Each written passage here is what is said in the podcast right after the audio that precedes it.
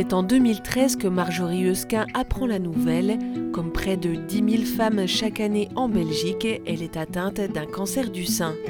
Elle nous parle de son combat contre la maladie et pour la vie grâce à la danse, sa passion qui ne l'a jamais quittée.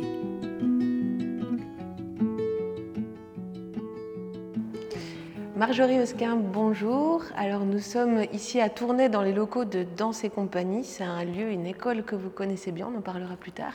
Mais tout d'abord, donc on va parler euh, de votre maladie. Vous avez été touchée par le cancer du sein il y a 9 ans, vous aviez 40 ans. Euh, comment ça s'est passé? Comment vous avez appris la nouvelle tout d'abord? Alors donc, euh, à mes 40 ans, lors d'une visite gynécologique, j'ai eu la possibilité et la, demande de la gynécologue de faire une mammographie. Euh, voilà, que j'ai pris un peu de temps à faire. Et puis, euh, quelques semaines avant euh, l'examen, en octobre 2013, je constate une boule au niveau du sein droit. Voilà, comme la mammo avait lieu quelques semaines plus tard, je m'en inquiète pas plus. Et puis voilà, la mammo se fait, une échographie, et puis tout s'enchaîne très vite. une ponction, on fait, tous les examens, et puis le verdict tombe moins de huit jours plus tard, voilà, m'annonçant que c'est un cancer du sein. Et comment est-ce que vous vous sentez avant, tout le long des, examens? Est-ce qu'on est arrive à concevoir que ça nous touche, nous euh, C'est un cancer dont on entend beaucoup parler? Voilà comment on réagit bah, Disons qu'avant d'avoir le verdict, on, croise les doigts, on se dit que c'est pas ça, c'est pas possible, euh, ça va pas être ça, on, ne va pas nous annoncer cette nouvelle, et pourtant la nouvelle arrive. Et donc à ce moment-là, c'est vraiment la le sol qui se dérobe sous les pieds, on, ne sait plus que penser et tout s'enchaîne tellement vite qu'on a l'impression qu'on plane un petit peu, on nous emmène euh, faire un tas d'examens, tout, doit aller très très vite pour, euh, euh, avoir le protocole final et, puis entamer la chimiothérapie encore moins d'une semaine après le résultat. Et donc vous avez eu trois chimiothérapies. Comment on se sent aussi dans, ce, dans ce genre de situation? Parce qu'on est limité dans, son corps à ce moment-là. Oui, en tout cas, la première chimio, on ne sait pas trop ce qui nous attend. Euh, après, voilà, on, découvre que le corps euh, euh, se fatigue, que forcément on peut aussi avoir des, symptômes différents ne se sent pas toujours très bien, on, doit accepter, enfin moi en tout cas j'ai pris le parti d'accepter ce qui m'arrivait, de, me dire que c'était un moment à passer, qu'il fallait que je laisse passer ce temps où je me sentais mal et puis ensuite euh, voilà, je retrouvais un peu de vigueur la semaine suivante et encore un peu plus la semaine d'après pour recommencer la chimio suivante.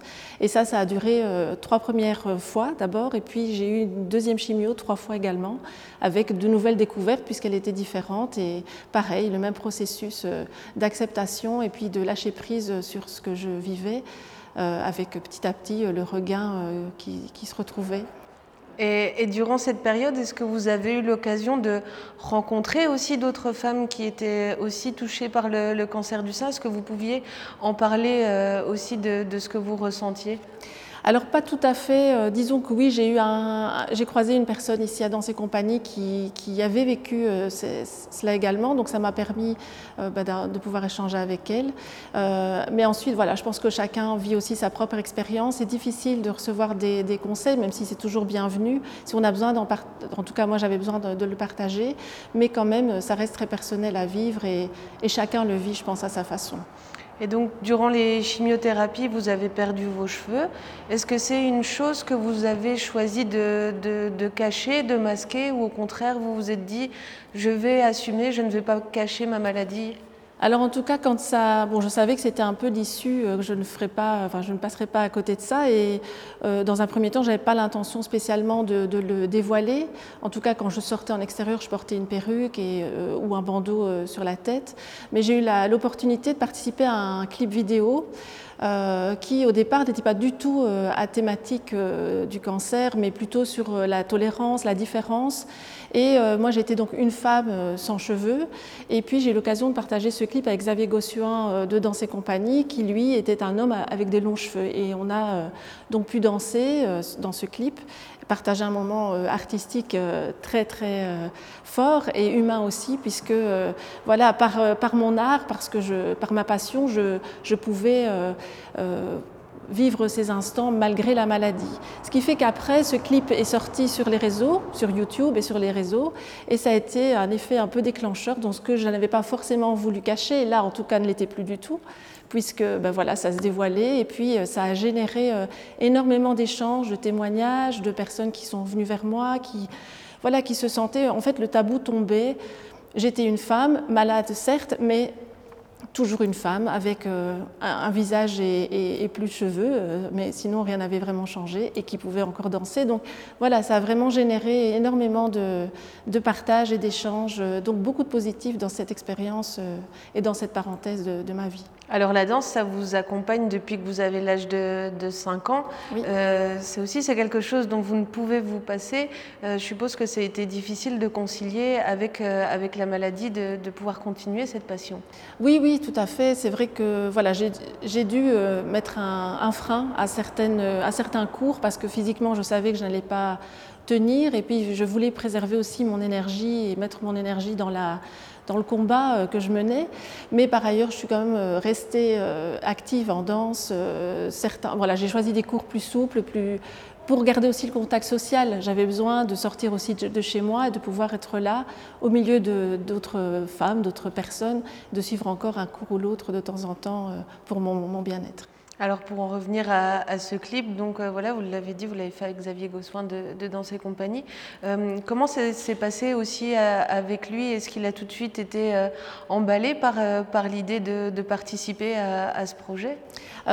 Tout à fait. il n'a pas fallu le, voilà, beaucoup insister. On se connaît depuis de nombreuses années, depuis près de 30 ans, donc forcément il n'était pas insensible à ce que je vivais. Et puis de pouvoir nous réunir autour de, de ce clip, c'était euh, aussi pour lui une forme de partage. Euh, voilà, euh, on, a vraiment vécu ce moment ensemble, tout aussi bien sur, sur, nos différences du moment, mais aussi sur, voilà, sur cette maladie que je vivais et, dans laquelle il m'a accompagnée pour ce clip. Et donc le clip, le tournage a eu lieu peu de jours après C'était deux mois enfin, après bah, pardon, la deuxième chimio et juste avant la troisième volontairement à ce moment-là parce qu'après, bon, on se, on se, doutait que physiquement, j'aurais beaucoup plus de mal à, l'assumer. Et on remarque aussi que dans le clip, vous avez fait le choix d'opter pour une danse euh, qui, qui, tourne vraiment autour de, autour de l'amour, en fait. Euh, c'est une chorégraphie euh, amoureuse, si on peut dire. Mais en tout cas, c'était c'est une chorégraphie qui se voulait sans tabou, justement.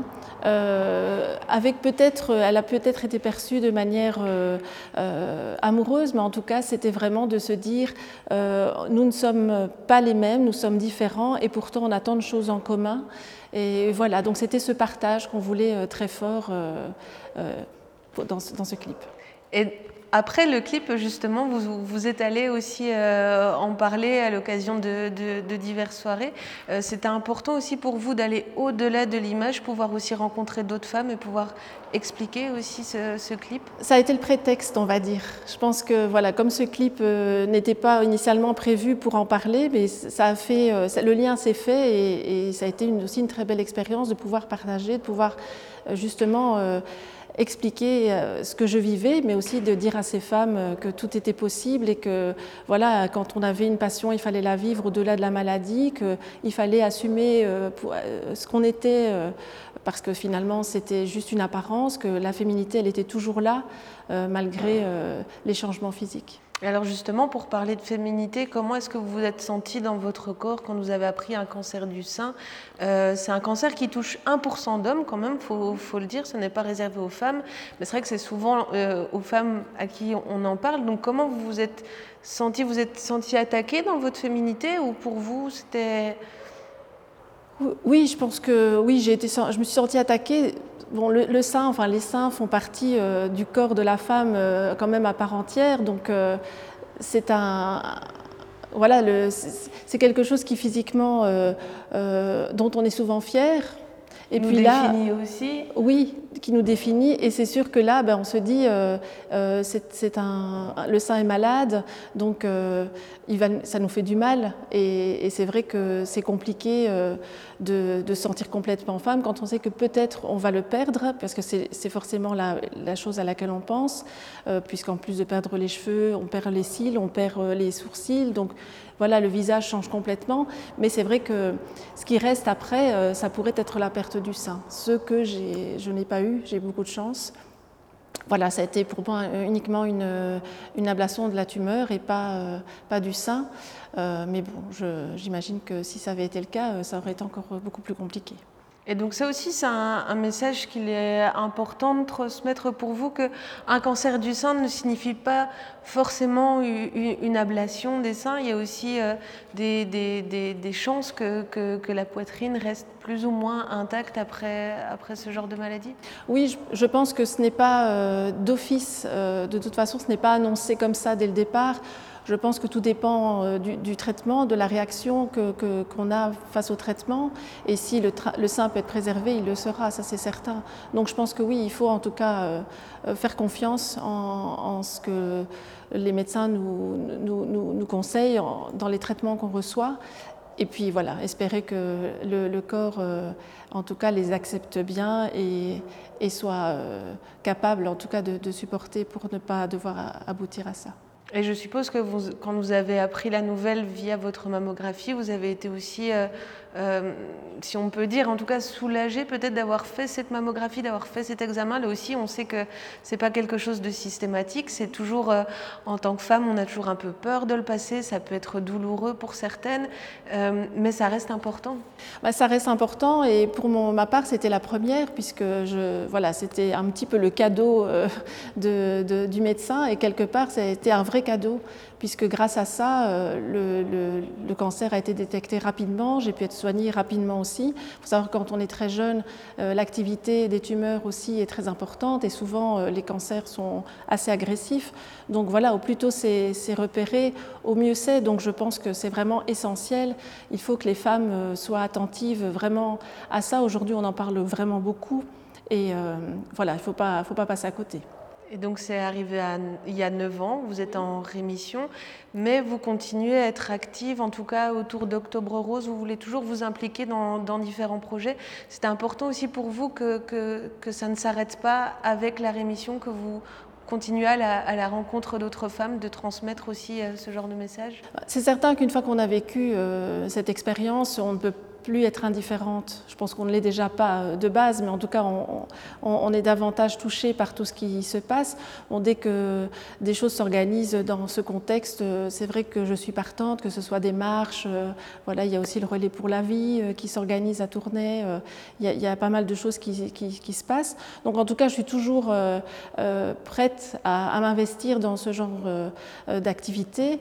par ailleurs, j'ai l'occasion de participer très prochainement un, spectacle de danse contemporaine euh, qui s'intitule Les couleurs des pinces, euh, qui est euh, une création de, danse contemporaine donc, de la compagnie Lara Lam, qui est une compagnie de Pascal Kougia. nous allons danser ce spectacle le 15 octobre dans le cadre de, ce mois Octobre Rose au Centre culturel de Dour. Et puis ce sera un spectacle qui va passer en revue toutes les étapes toutes les étapes euh, de, cette maladie, euh, aussi bien du point de vue euh, du malade que de la famille. Donc on, voilà, on va passer ce, moment, ces moments de vie, cette parenthèse de vie, tant sur ce qu'on peut ressentir que sur les, faits. Est-ce que pour vous, c'est une façon de dire aux autres femmes, vous n'êtes pas seule, même si on ne vit pas tout à fait la même chose, je peux vous comprendre? Oui, oui, oui, je pense que c'est ça, c'est le partage. C'est pouvoir aussi euh, associer euh, ce qui me tient à cœur, euh, la danse, puisque voilà, c'est quelque chose qui fait partie de ma vie depuis toujours, à cette cause, et de pouvoir dire oui, vous n'êtes pas seul, et n'hésitez pas à, venir me voir quand je dis moi, c'est nous, toutes ces personnes qui pouvons être actives voilà, dans, cette, cette thématique. J'ai encore une dernière question pour vous.